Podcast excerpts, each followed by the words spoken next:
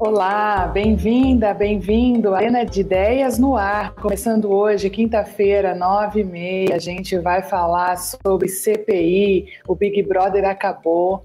O No Limite entrou no ar, mas todo mundo só quer saber da CPI da Covid. E hoje a gente vai falar sobre a CPI da Covid e o impacto na reputação das pessoas e das instituições. Eu sou Patrícia Marim, sócia-diretora da Empresa Oficina, e nós estamos ao vivo pelo YouTube, pelo LinkedIn, e também você pode nos acompanhar pelo nosso podcast no Spotify. Essa CPI, a CPI da Covid, ela traz fatores que amplificam o potencial de visibilidade de todo mundo que senta ali na CPI no debate público. Afinal de contas, o tema que está em investigação envolve a gestão do governo federal na mais grave pandemia do mundo há mais de um século. A Covid-19, nós sabemos, infelizmente, já causou a morte de mais de 450 mil brasileiros e são mais de 16 milhões de casos registrados, impactando o dia a dia, a vida da população brasileira de todas as formas, não apenas a econômica, mas a nossa forma de viver mudou e tem, viva, é, tem mudado é, em razão desse impacto negativo da pandemia. E o Brasil, num ritmo lento de vacinação, aumenta a preocupação das pessoas sobre o desfecho, sobre a perspectiva de volta à normalidade. E é isso que está sendo discutido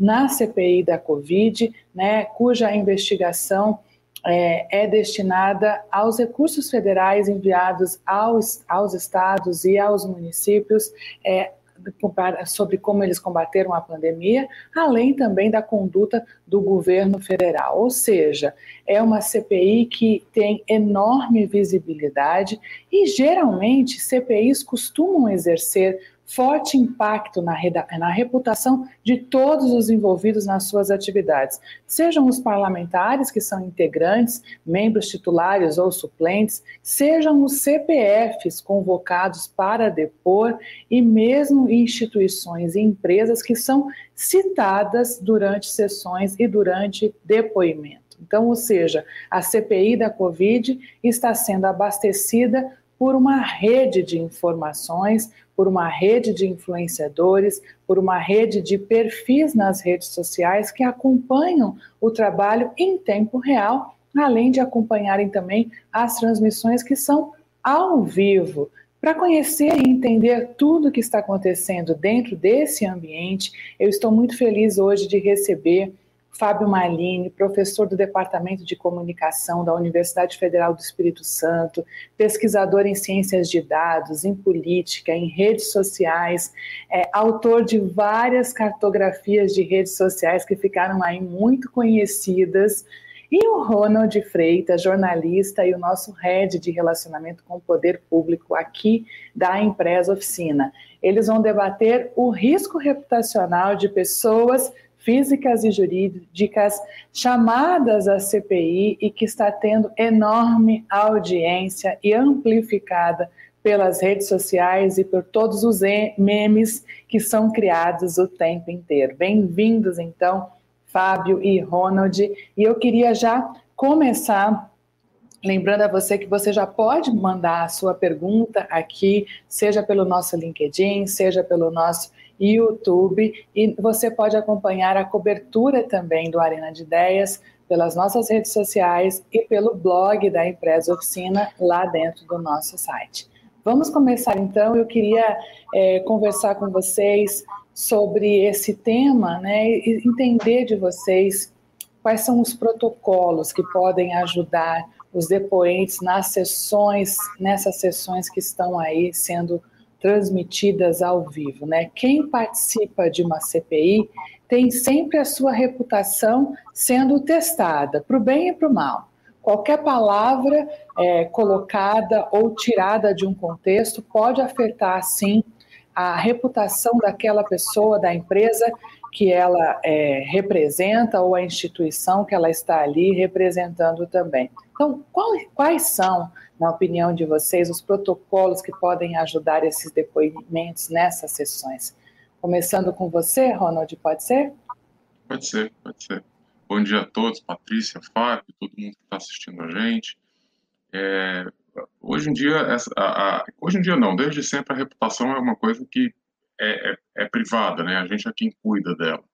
E quando você se vê numa situação de estar diante de senadores, ou nesse caso que é uma CPI do Senado, mas você tem as CPIs mistas, que são deputados e senadores, transmitido para o Brasil inteiro, transmitido para o mundo inteiro hoje, porque você está no canal do YouTube no Senado.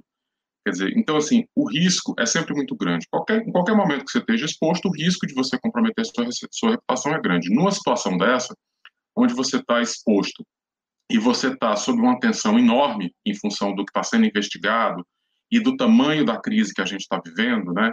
É, então, assim, esse risco aumenta muito. Então, é fundamental você ir para uma, uma CPI, se você for chamado, seja empresa, seja pessoa física, é, você está você tá muito ciente do que está acontecendo, do que levou a, a, a essa situação, de, to, de todo o contexto que gerou a, a instalação da CPI. Isso é fundamental, é o monitoramento, é um trabalho prévio, é estar informado.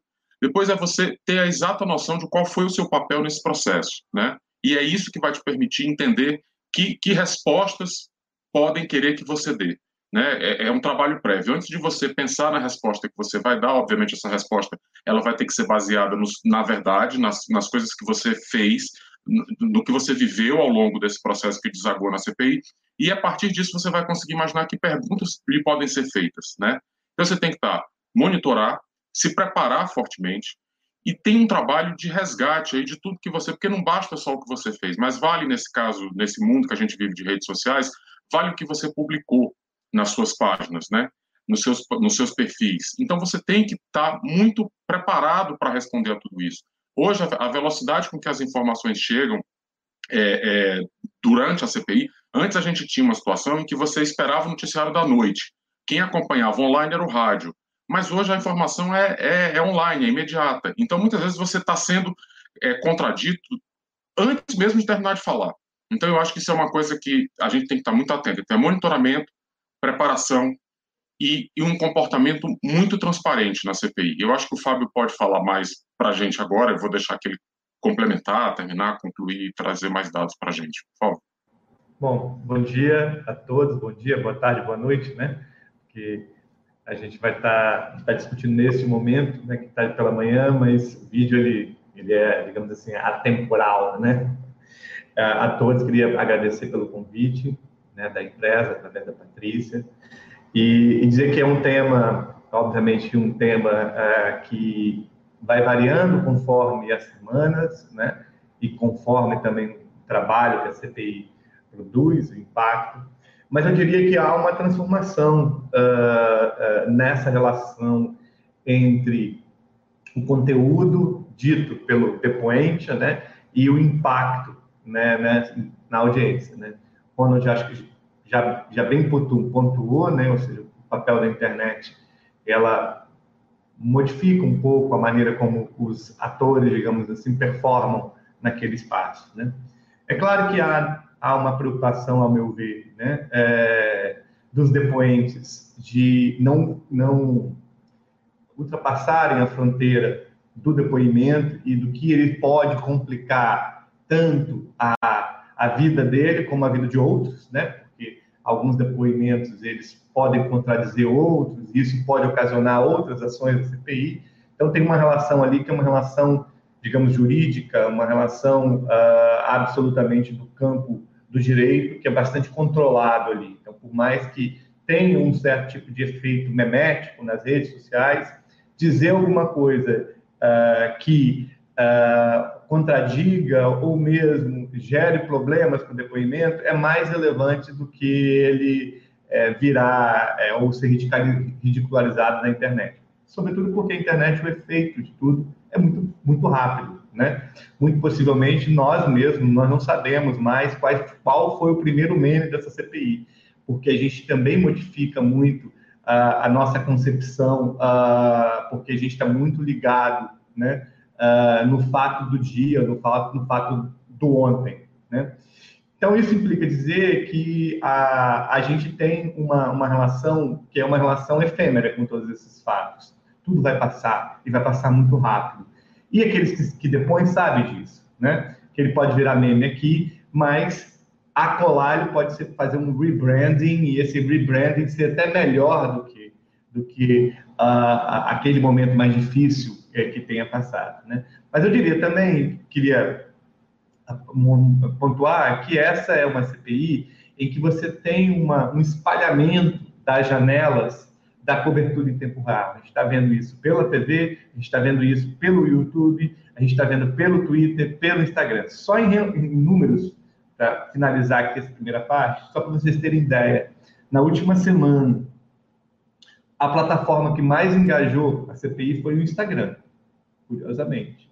Né? O Instagram gerou 14 milhões de interações através de likes, através de comentários. O Facebook, 12 milhões. E o Twitter, 3, na verdade, Twitter, 132 milhões de impressões. Mas impressões é uma métrica um pouco complicada. De qualquer maneira, o Twitter é a rede que mais gera postagens gerou mais de 3 milhões de posts, dada essa característica de tempo real, né, de segunda tela, que é próprio do Twitter. Mas em termos de interações, então Twitter e Instagram, eles estão ali é, para e passo, né? ou seja, eles estão bem é, conjunto. E os atores que estão uh, performando e ganhando relevância em cada uma dessas plataformas são diferentes. Né? Além, obviamente, dessa quantidade absurda de, de janelas e de, de, de, players, né? Que players no sentido do, da janelinha da, da, do YouTube, né? Ou seja, que uh, está sendo compartilhado em diferentes canais de mídia, diferentes canais pessoais, de personalidades, etc. Então isso, obviamente, faz com que o tema seja um tema que ninguém no Brasil está escapando dele. É, isso é curioso, né, o que vocês estão trazendo, porque é, é na realidade uma CPI que interessa a todo mundo. Né? Eu me lembro, os meus filhos têm é, idades bem diferentes, e desde o mais novo, que tem 10 anos, até o mais velho, todos comentam sobre CPI. Isso é um laboratório, né? Você pensar que ela está atingindo é, redes sociais de faixas etárias distintas é, e de interesses também distintos né? Geralmente, que eu me lembre, quantas CPIs eu já cobri na minha vida, é, geralmente o universo Twitter é um universo mais propício para uma CPI, tendo em vista que quem está ali no Twitter é o jornalista, é o operador de direito, é o parlamentar, é, uma, é um público muito mais atento a, a uma informação é, predominantemente política, não é? Agora, quando o Fábio traz o Instagram, né? Você fala, opa, peraí, tem, primeiro tem imagem, né, Fábio? Você tem aquela foto, a foto do meme, né?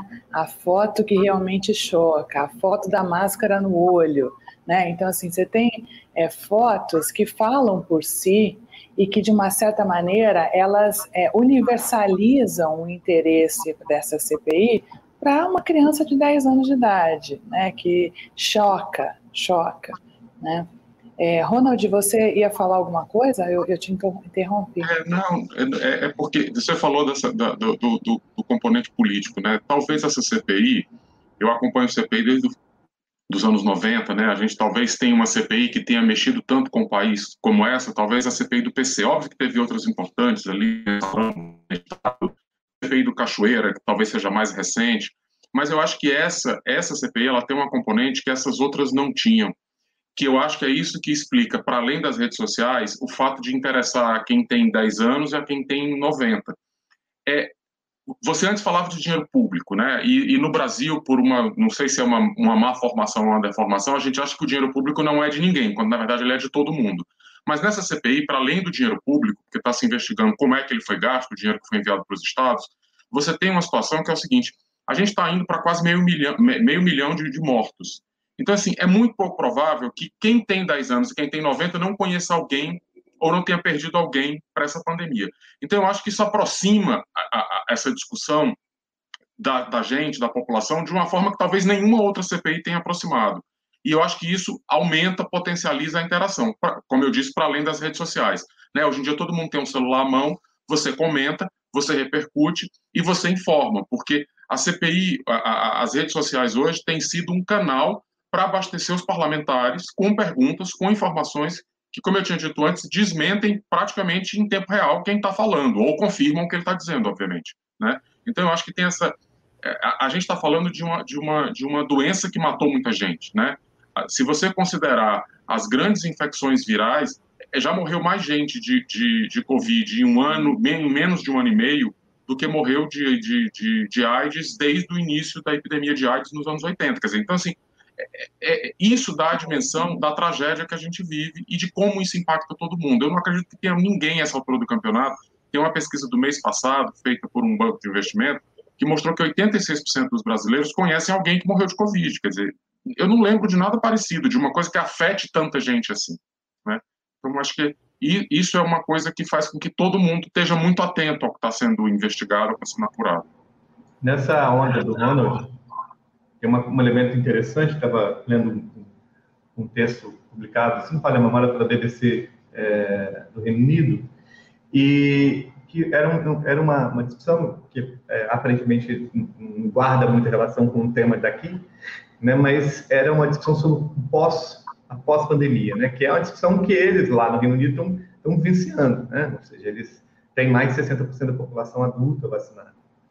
Então, estão chegando no processo em que o processo de imunização tem sido algo relevante, importante e vivenciado. Né? E uma das discussões é qual é o impacto né, uh, na vida da saúde mental das pessoas, né? sobretudo dado que o Reino Unido, como o Brasil, é um dos países que mais pessimamente geriram a, a, a, a pandemia. Né? E aí uma das coisas interessantes é que os, e eram debates em torno com psiquiatras basicamente com psiquiatras. E uma das coisas interessantes que eu achei nesse, nessa discussão é o que eles estão chamando de acerto de contas. Ou seja, na concepção do, da, da psiquiatria e, sobretudo, de alguns terapeutas, a gente vai vivenciar uh, no processo é, pós-pandemia o que eles chamam de acerto de contas. O que é o acerto de contas? Vai desde que relações mais esgarçadas é, entre pessoas do universo muito é, pessoal, sobretudo entre casais, né, uh, que tiveram que, se manter é, é, em processo de lockdown, em processo de isolamento, isso gerou um esgarçamento em alguns dos, dos casais, mas também acertos de contas políticos. Ou seja, a população ela vai fazer o seu acerto de contas. E o que, que a CPI fez? Eu acho que a CPI ela adiantou esse acerto de contas. Ela iniciou um processo de acerto de contas. Né? Então, me parece aí que parte da popularização de determinadas figuras da CPI, personalidades é, políticos mesmo, né, deriva desse acerto de contas que está chegando. Né? Esse acerto de contas ele também vai passar por elementos institucionais mais, ainda mais duros, né? A gente está falando, obviamente, de investigações, etc. Então, acho que esse é o, esse é é, é o mood, né? ou seja, esse é a, a, dimensão e o espírito que as pessoas também estão tomadas, né? em função do próprio dado que o Ronald colocou, colocou esse, essa situação de enlutamento né, que a gente vive. É, e é curioso é, que a gente esteja falando é, com tanto interesse dessa CPI e, ao mesmo tempo, chegando em algumas banalizações, né? Assim, geralmente existe aquele bordão no Brasil: CPI sempre acaba em pizza, né? E, e, e, por conta de algumas movimentações, nós que cobrimos política, jornalistas, né, acompanhamos, é, a gente fica, meu Deus, será que vai dar em pizza ou não? Né? Mas o simples fato dessa CPI estar colocando holofote para temas que estavam debaixo do tapete ou temas que não estavam tão claros, isso propicia o que você está falando, Fábio, dessa, desse acerto de contas. Né? Então, é, há, há situações, pessoas que perderam parentes, nós que perdemos amigos, né? tanta gente impactada, nossa vida mudando de ponta cabeça, de uma certa maneira, isso já por si só é suficientemente forte para que eu queira acompanhar e eu queira queira saber aspectos que não estavam nas páginas dos jornais, que não estavam nas, na, nas grandes mídias, em lugar nenhum, estão sendo revelados agora. Né? Então, esse interesse todo, ele de uma certa maneira, ele gera o efeito boomerang reputacional para quem está sentado ali. É, então, opa, peraí, eu estou sendo protagonista da revelação de um dado que pode mudar toda a investigação. Né? É, e eu queria aproveitar essa, esse ângulo para poder trazer a pergunta da Rayane Paulo, que ela fala, aproveitando o gancho do Instagram, temos visto parlamentares trazendo a CPI para a plataforma, abrindo caixa de perguntas, etc. Qual seria o melhor uso dessa rede para a reputação de pessoas e de empresas? Vou deixar com você, Fábio, tua praia. Bom, o Instagram ela é, é uma plataforma uh, das marcas, né? fundamentalmente das marcas, e do que, que gira em torno das marcas. Eu não estou falando das grandes marcas, não. Estou falando fundamentalmente das marcas, pequenas marcas, médias marcas, aquelas mais locais. Né?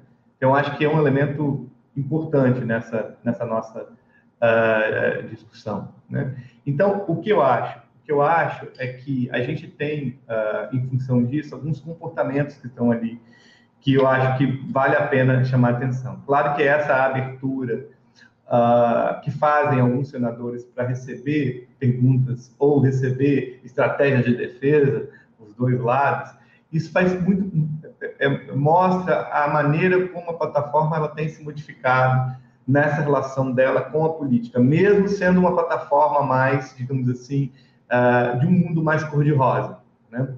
Uh, ou cor azul, para não ser, né? mundo mais cor azul é melhor. é ironia. Então, acho que tem um elemento aí que é o processo de educação das audiências que é uma coisa que nós já vimos, curiosamente, em uma outra dinâmica, a dinâmica lá do, do movimento Vidas Negras Importam nos Estados Unidos, que os, que os ativistas, eles foram para o Instagram, eles mudaram a estratégia, porque eles perceberam que o Instagram, sobretudo a, o dispositivo da, de stories, ele permite um processo de educação do espectador, eles usam esse termo, né, viewer, ou seja, de quem ele está vendo, e esse processo é um processo diário, cotidiano, porque ao final dessa CPI, a gente vai ter muito mais gente nessa plataforma empoderada e com informação mais específica sobre o que aconteceu no Brasil. Então, acho que do ponto, do ponto de vista da reputação, ela é um elemento que acaba contaminando essas marcas e as personalidades que estão nessa, nesses lugares. O que aconteceu, por exemplo, com a Cláudia Leite na última semana é um exemplo disso né? Em que as pessoas elas fazem um processo de uh, cobrança de uma personalidade que se omitiu de uma pergunta feita no programa de televisão. Então, sobre a situação e de indignação no Brasil. Então, acho que tem um elemento aí que é um elemento que, que é importante, que é esse processo de educação daqueles que estão mais fora, porque o Twitter, ele é mais, ele, ele tem uma, um viés, um viés mais progressista e mais crítico, né? As pessoas dizem, se eu não tivesse conta no Twitter, né, eu não estaria aqui é, reclamando, né? Então, o Twitter tem um elemento de reclamação. E o Twitter já é uma rede, como o TikTok, feita de jovens. Ele se rejuvenesceu absurdamente nos últimos anos, né? E esse rejuvenescimento dá ao Twitter um, um caráter ainda mais ácido, ainda mais veloz e também muito mais memético. E como essas duas plataformas se tocam em função dessa experiência também mais jovem, eu acho que acaba que uma coisa vai alimentando a outra. Isso é importante também, as plataformas elas não estão isoladas entre si. Aliás, um dos grandes debates acadêmicos hoje é o trabalho de cross-platform, que é mostrando como as imagens viajam né, de uma plataforma ou outra, os vídeos. Você tem ideia, uma pesquisa agora que eu estava... É o Omnichannel, né, Fábio? É o conceito do Omnichannel. Uma pesquisa... Total. E uma coisa interessante é que a gente tem, hoje, a principal tipo de imagem que as pessoas circulam quando memetizam, viralizam coisas. Geralmente a gente tinha imagens que eram é, fabricadas, né? Hoje, o principal tipo de imagem é o print. Então, você já vê como já muda. No Instagram, no Instagram, já é o print. Então, isso é um elemento de que, como tudo vai circulando de um, de um lugar para o outro. Eu queria falar um pouquinho também sobre essa. Olha lá, vamos, antes da minha pergunta, entrou já a pergunta do Marcelo Cabral aqui para vocês. Já começo com uma pergunta sobre a perspectiva da imprensa: vale tudo para ter audiência em momento de CPI? Isso a gente sempre acompanhou, né? Quem cobriu, quem cobre CPI, a gente sabe daquela história da matéria da Veja, né? A gente, quando viu aquela capa do Fábio Valgarten, falou a velha estratégia né, da imprensa, né? Não, Ronald, quantas vezes né, a gente via isso, né? Mas agora você tem o um elemento redes sociais também, né? O, o elemento redes sociais, que o vale tudo não é só na imprensa, mas também está nas redes sociais. Mas queria te ouvir, Ronald, aí, aí com a ótica mais do jornalista, né? Assim, é essa CPI tem uma dinâmica completamente diferente daquelas que a gente falou, né? Antes era assim, você tinha um depoimento, pouquíssima gente acompanhava pelo rádio, aí você tinha depois, você esperava o noticiário da noite, os jornais do outro dia e as revistas no final de semana que geralmente vinham derrubando o ministro. Essa foi a tônica ali daquelas CPIs dos anos 90. Você não tinha esse acompanhamento em tempo real. Isso dava tempo para quem estava depondo é, processar as informações, pensar que resposta ele ia dar é, quando ele tratava da reputação dele, quer dizer, de melhorar a forma como ele aparecia no noticiário, ele sabia com quem falar. Ele falava com o repórter, com o editor, com o diretor de redação. Hoje ele não tem essa interlocução porque ele não sabe de onde vem a informação, né? Essa informação ela está em tempo real no Twitter. Ele não tem exatamente com quem conversar para expor o ponto de vista dele. Muitas vezes, quando ele termina o depoimento, os depoimentos têm durado seis, oito, dez horas, o estrago está feito. Quer dizer, você tem que partir já para a reconstrução da marca, né? porque você não tem esse tempo para amenizar o impacto ou para tentar que o impacto não aconteça. Quer dizer, você não, você não tem capacidade de mostrar a tua versão para aquele interlocutor específico que está destruindo ali a tua imagem, né, a tua reputação. A gente está falando de coisas que são, na verdade, diferentes. Imagem é o filme, é o que está sendo destruído na hora, e reputação é mais perene, é o que permanece. Então, você a tua imagem pode sair comprometida, ou ela pode estar comprometida antes de você ir à CPI, a gente tem que levar em conta isso também, quer dizer, você pode ter uma empresa, uma pessoa, um CNPJ, um CPF, que senta ali para depor numa situação de muita fragilidade. E como ele age da forma correta, se prepara, dá explicações plausíveis, é, com, com, transparência, então, ao final, ele sai com uma imagem menos é, contaminada do que quando ele sentou ali. Quer dizer, isso também acontece. É pouco provável, é um lugar muito tenso. Ninguém está ninguém tá ali achando que quem senta para depor na CPI tem alguma chance de, de redenção, né? É, a, a, gente já parte do princípio, a gente já, a gente já começa a assistir um, um, um, uma CPI achando que ali só tem culpado. Né? Então, a predisposição para que você entenda os argumentos das pessoas é bem menor. Então, é, é da competência de quem está sentado ali, dependendo da forma como se preparou, que ela vai começar a reconstruir a reputação dela. Né? É, então, eu acho que o, o, que tem de diferente hoje é isso, quer dizer, é, o, o, vale tudo. Eu, eu, não, eu não sei se, se, se eu poderia falar de vale tudo da imprensa, porque muito visivelmente, nesse caso específico que a gente falou aqui, do Weingarten, o Weingarten quis falar. Quer dizer, ninguém, ninguém dá uma entrevista para Veja, você capa, posa para foto sem querer, né? Então ali tinha uma estratégia, não sei qual é, é, aparentemente ela não deu certo até agora, mas o fato é que ele tem uma estratégia. Então eu não digo que ah, foi um vale tudo da imprensa, né?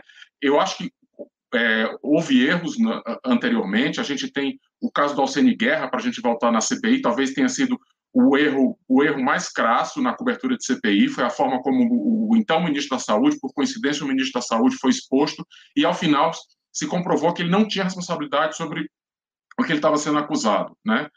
É, talvez seja o caso que me ocorre agora, mas é um bom exemplo porque foi muito gritante. Excelente é. lembrança. É. Excelente lembrança.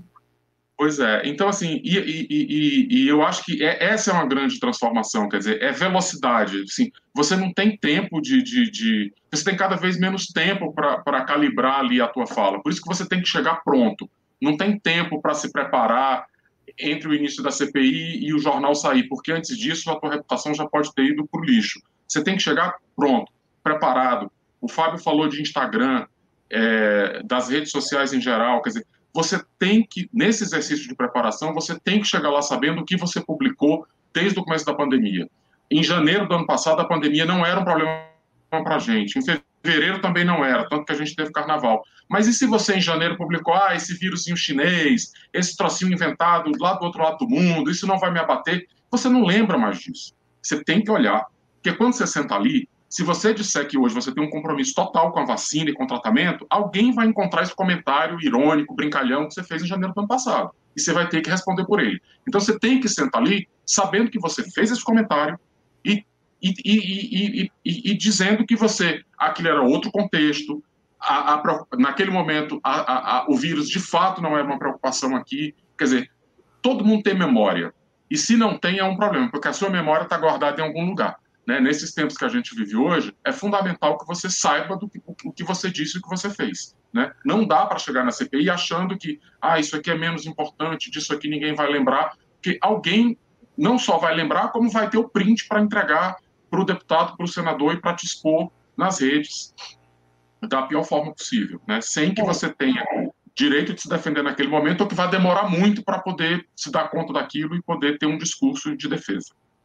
E é, é, é interessante o que você está colocando, porque não é o dia que está ali apenas, mas é a reputação que está sendo construída e vai ser construída depois daquele depoimento também, junto a diferentes públicos. Né? A gente nunca pode esquecer que tudo que é dito numa CPI é registrado e vai para os órgãos de controle.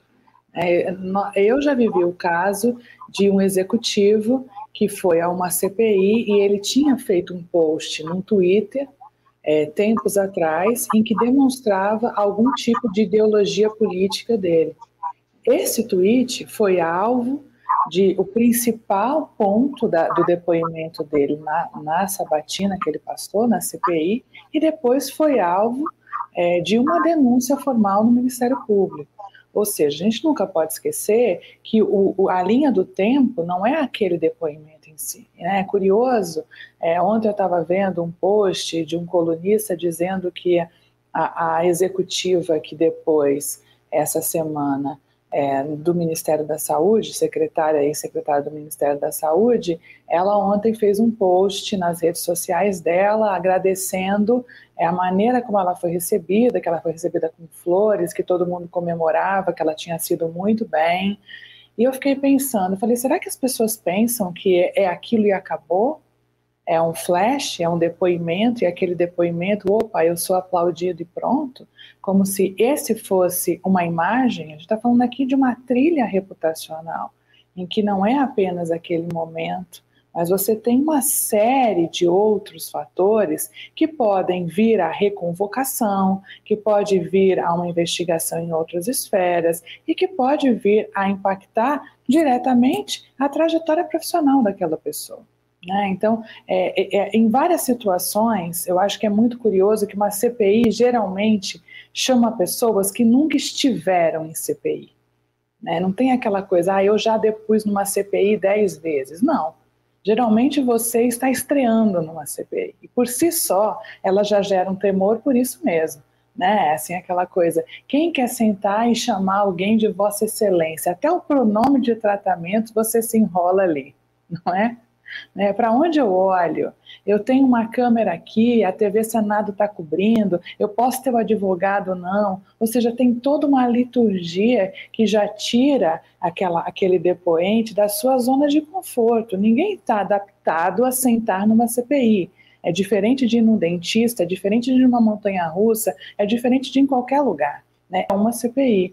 É, e acho que a gente tem muito claro que ela não se restringe apenas àquele momento, né, mas há, há uma, um, uma trilha. É, eu acho que isso pode fazer muita diferença para quem vai estar ali sentado. Né, e a maneira como essa pessoa de fato publica, o que ela publica, quem ela é nas redes sociais, diz muito é, sobre o que vai ser perguntado ali. Né? Não à toa é, o, o, senador, é, poxa, me fugiu o nome do vídeo é, que ele passou, como é? O senador lá do Amapá. É, Randolph. Randolph, oxa, o Randolph. O Randolph surpreendeu todo mundo com é, o vídeo com o áudio, não é? De, de rede social. Então, ou seja, hoje eu diria que é pelas redes sociais em que a pauta está sendo formada da secretaria da mesa daquela comissão, não é? Então, assim... Patrícia, o Randolph pediu já nas redes mais de uma vez para que as pessoas Exato. mandem conteúdo para a CPI, entendeu? Então, essa interlocução é direta, é frequente, né? Você tem os perfis de transmissão da CPI.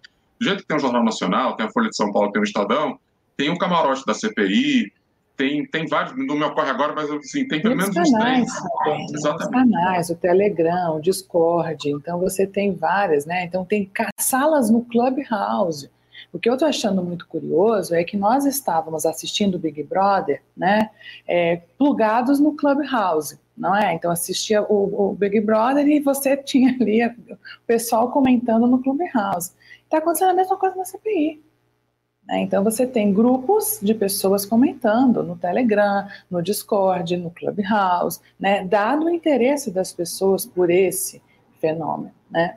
É. E aí eu queria colocar uma questão para vocês e aí passar para você também comentar, Fábio, que é a questão de fake news. Né? Desde que eu me conheço por gente, por jornalista e por profissional especializado em gestão de crise, muitas CPIs a gente já gerenciou, é, a gente sempre coloca que não é possível faltar com a verdade, não é possível você ter a verdade institucional, né? mas a verdade é o princípio elementar ali naquele depoimento, até porque uma CPI tem poder de polícia. Né? Então, faltar com a verdade pode gerar uma prisão, a um inquérito, ou enfim, né? uma recriminação de, de qualquer natureza.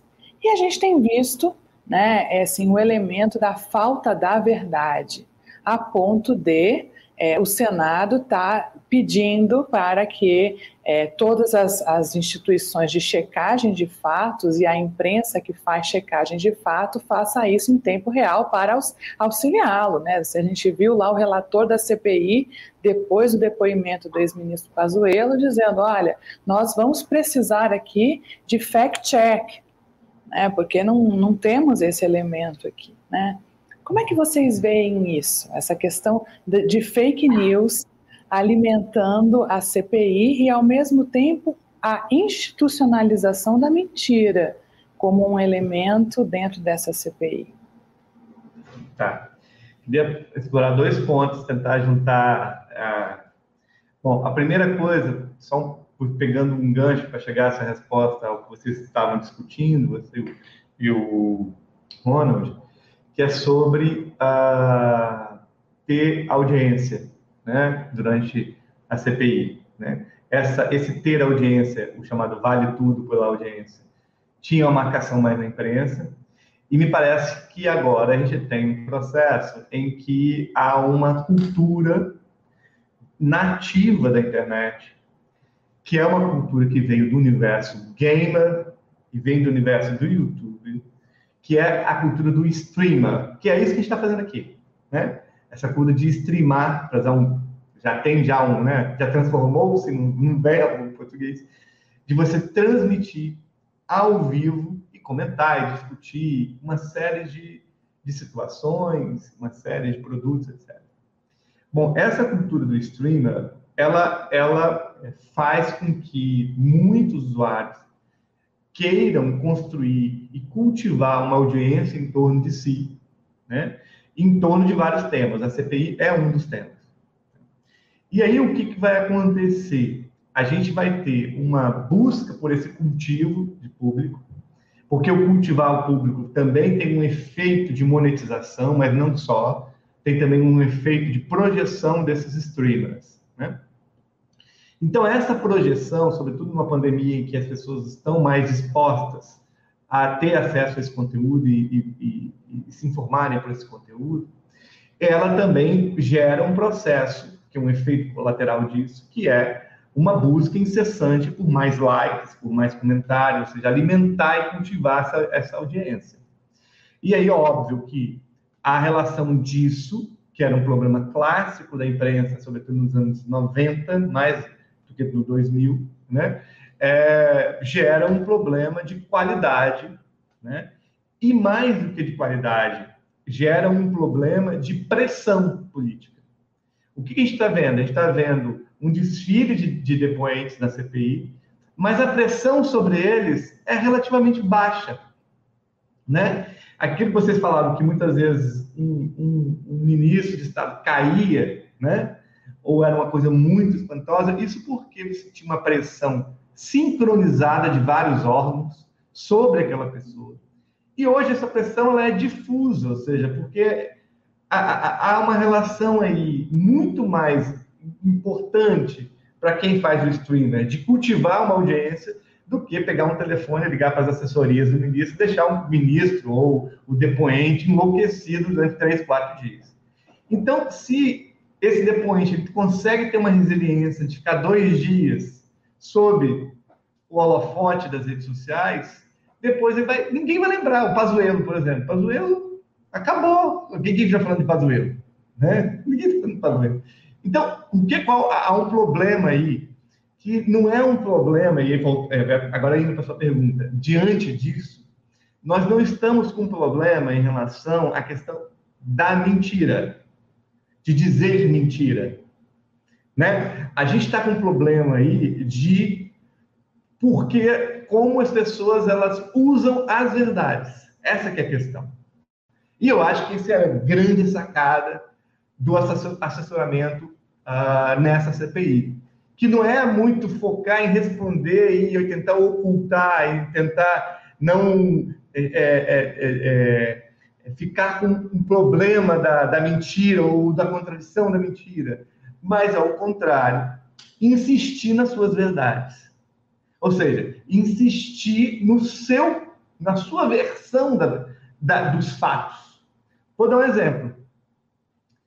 É verdade que vários governadores, não só o presidente, e vários prefeitos, inseriram tratamentos precoces durante um período da pandemia. Porque o tratamento do prefeito lá de uma cidade do interior do, de, de Santa Catarina tem que ser diferente do tratamento com o presidente se ele operacionalizou, se ele exigiu, etc. Então, o que, que acontece? Um depoente que vai discutir cloroquina, como foi o caso da, da, da Executiva Ministério da Saúde, ela fala, não, mas vem cá, né? É, isso estava dentro de um contexto específico, esse contexto exigia um certo tipo de ação, etc. Isso é mentira? Não é mentira, né? Então, essa, essa insistência na, na verdade o, que cada um desses depoentes carrega, baseando-se inclusive em fatos, né, faz com que aquele que argue ele tem muito mais dificuldade, né? Porque a, a estratégia é ir para a CPI para falar aquelas verdades já ditas. Né? Então, Mas aí, Fábio, eu queria, eu queria te colocar uma, uma questão. É, eu concordo com você. Mas essa é, eu, eu, imagino que seja o primeiro debate é, acalorado que a gente esteja vendo, né, usando o elemento da pós-verdade. Cada uhum. um de nós nesse nosso país, né, assim, é, de uma forma desnudada, né, cada um dentro desse fenômeno da pós-verdade que nós estamos vivendo. Então, é, eu crio uma verdade que é minha e eu passo para minha bolha que repercute a minha verdade. Quando eu estou numa CPI, eu estou falando a minha verdade, insistindo na minha verdade, e as outras bolhas, de uma certa maneira, têm dificuldade de entender até se aquilo que eu estou falando é uma verdade só minha ou não. Olha só que curioso esse fenômeno que nós estamos vivendo, não é? é. é até é, nós mesmos, né? Eu, outro dia eu ouvia um debate na CBN em que os jornalistas diziam o seguinte: até nós que estamos dentro do Congresso Nacional o tempo inteiro, muitas vezes temos dúvidas se aquele depoente está falando algo que nós já tínhamos presenciado de outra maneira, dada é a certeza com que ele expressa a sua própria verdade. Né? Então, e aí eu acho que tem, aí se junta com aquilo que eu estava falando da, da, do cultivo da audiência. Porque não se trata de uma audiência. A, a, é, quando a gente pensa na bolha, né, a gente pensa muitas vezes no fanático, né, no fã, né, fã, pequeno fanático, né, a gente vê a palavra.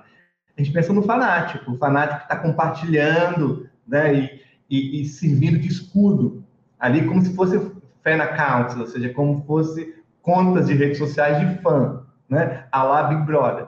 Só que a bolha, ela também é institucional. Ela também está no Ministério Público, ela também está nos, nos executivos do Conselho Federal de Medicina, ela também está, para usar o caso da pandemia, ela também está muito entre os médicos, entre os profissionais de saúde, entre os profissionais de comunicação. Então, a bolha, ela também é uma bolha de poder. Então, o que, que vai acontecer? A incidência dessa investigação, em função também desses compromissos em torno da verdade ideológica desse grupo, ele também faz um processo de contra, de escudo institucional desses atores. Né? Por isso que uh, o problema do entretenimento né, com a investigação faz com que a informação ela acabe se tornando propriamente um, um, material que tem um outro tipo de, de utilização. Então, acho que uh, essa é a questão, assim, se se divertir com a CPI faz com que o tema se espalhe mais e fure as bolhas, mas também a diversão, ela também tem um custo do ponto de vista da seriedade que se possa ter em relação a, a, ao que vai ser concluído da CPI. Né? Fábio, te ouvindo falar, eu fiquei pensando aqui numa coisa.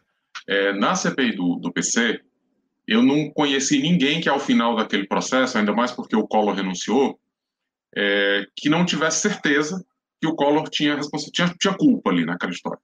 Do jeito que você está contando aqui para gente, falando para gente, eu fico pensando se, porque na hora que você tem tantos perfis discutindo, eu vou para o perfil que fala o que eu quero ouvir. Então, talvez a gente saia dessa CPI mais polarizado ainda. Quer dizer, porque eu vou para o grupo que conta a história, que conta a versão que me interessa, com a qual eu concordo.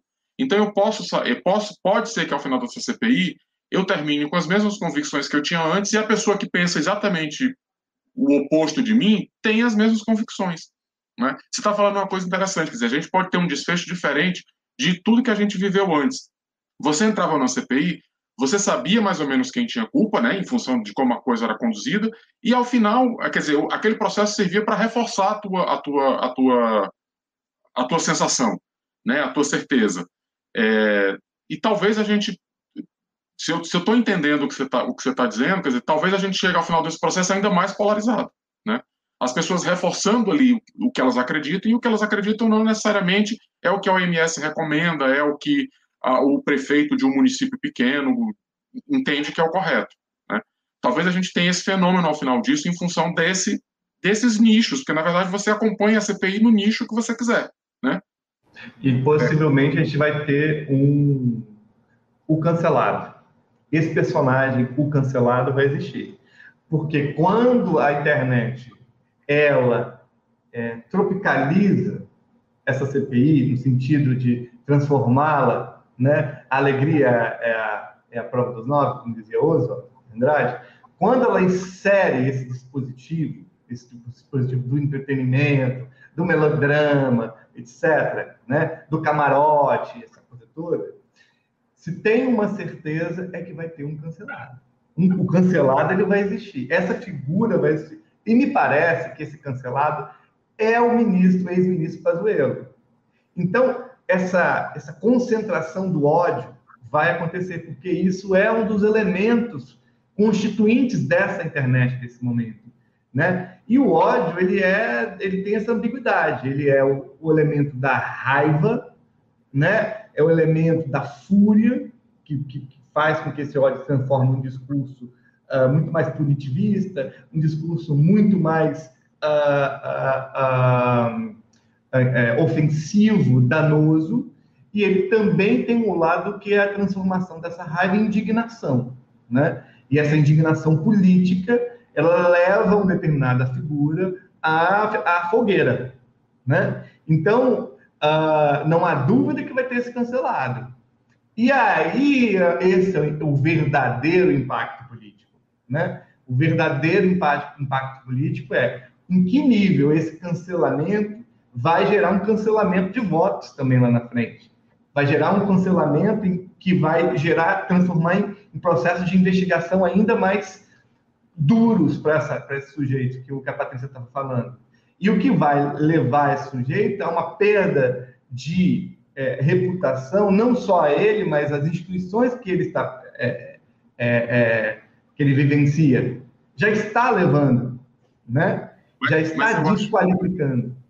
Mas talvez a gente tenha mais de um cancelado, que eu acho que essa que vai ser, vai ser a diferença, porque você tinha, quando você tinha o modelo antigo de CPI, né, o modelo de transmissão da CPI antigo, você tinha ali um acordo. Quer dizer, você, você o Renan Calheiros passou por vários é, problemas, de, teve vários momentos em que a reputação dele teve extremamente abalada. E ele hoje é o relator da CPI. E ele hoje é uma fonte importante para todo mundo. E, e veja, os veículos tradicionais não questionam o passado do Renan, porque o Renan hoje é uma fonte importante. Isso em 90, nos anos 90 e no começo dos anos 2000 estava é, é, pacificado. O Renan não corria risco, né, porque ele é uma fonte importante. Quando você vai para hoje, quer dizer, concordo com você, o Pazuello pode ser o grande cancelado, mas vai ter outros, porque tem fóruns onde o Pazuello é, é, é, é, é tido como a pessoa que agiu corretamente, né? Tem um, uma grande parcela que procura os grupos onde a defesa da cloroquina é, é, é, feita, quer dizer, eles concordam que você tem que ter o, o tratamento precoce, né? Então é, é, é isso. É, acho que você talvez tenha uma CPI com mais de um cancelado? Você não tem só um vilão. A gente está é, eu quero depois as, as apostas de vocês, eu quero a promessa de vocês que a gente vai voltar aqui para poder ver se as, as apostas aconteceram ou não, tá bom? Eu continuo dizendo que eu, eu a, a experiência nessa hora tem que fazer um pouco de diferença. Eu continuo acreditando que é, usar autêntico, ser autêntico, ter a verdade, analisar contexto, ter disposição para falar, são ingredientes em que são fundamentais para você ter uma reputação de fato crível e permanente. Reputação é sobrenome. Você pode é, comemorar que ah, eu fui muito bem, como aconteceu, não é? Algumas pessoas se gabando que foram muito bem naquele depoimento, olhando como se a vida fosse um flash naquele momento. Né? Agora, entender que reputação é um ativo extremamente intangível e de longo prazo, isso faz toda a diferença para quem senta ali naquela CPI. E a gente preparou hoje, em função desse debate, um e-bookzinho com dicas muito práticas é, de como estar preparado para uma CPI, é, o que fazer numa CPI é, de alto risco reputacional, que é o caso, e aí se você tiver interesse, se você estiver conosco agora no YouTube, é só você direcionar o seu celular para esse QR Code e você pode baixar o nosso e-book, a gente também vai colocar o link nos nossos canais. E é use sem moderação esse book, porque ali a gente tem dicas daquilo que a gente de fato acredita, é, independente desse momento em que a gente esteja vivendo, a, acredito que a verdade de fato tem um poder transformador nas reputações e essa é, é algo que a gente não negocia.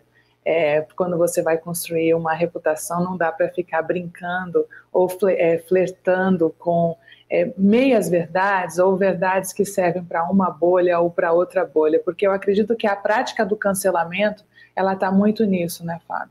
Ela está muito com a falta de autenticidade, né? Assim, se a gente puder analisar pessoas que estão sendo canceladas em diferentes fóruns são pessoas que flertam geralmente com mudanças comportamentais oscilando muito naquilo que de fato são. Né? É, é... E o cancelamento, e o cancelamento ele implica um outro elemento, né? que é um elemento do offline.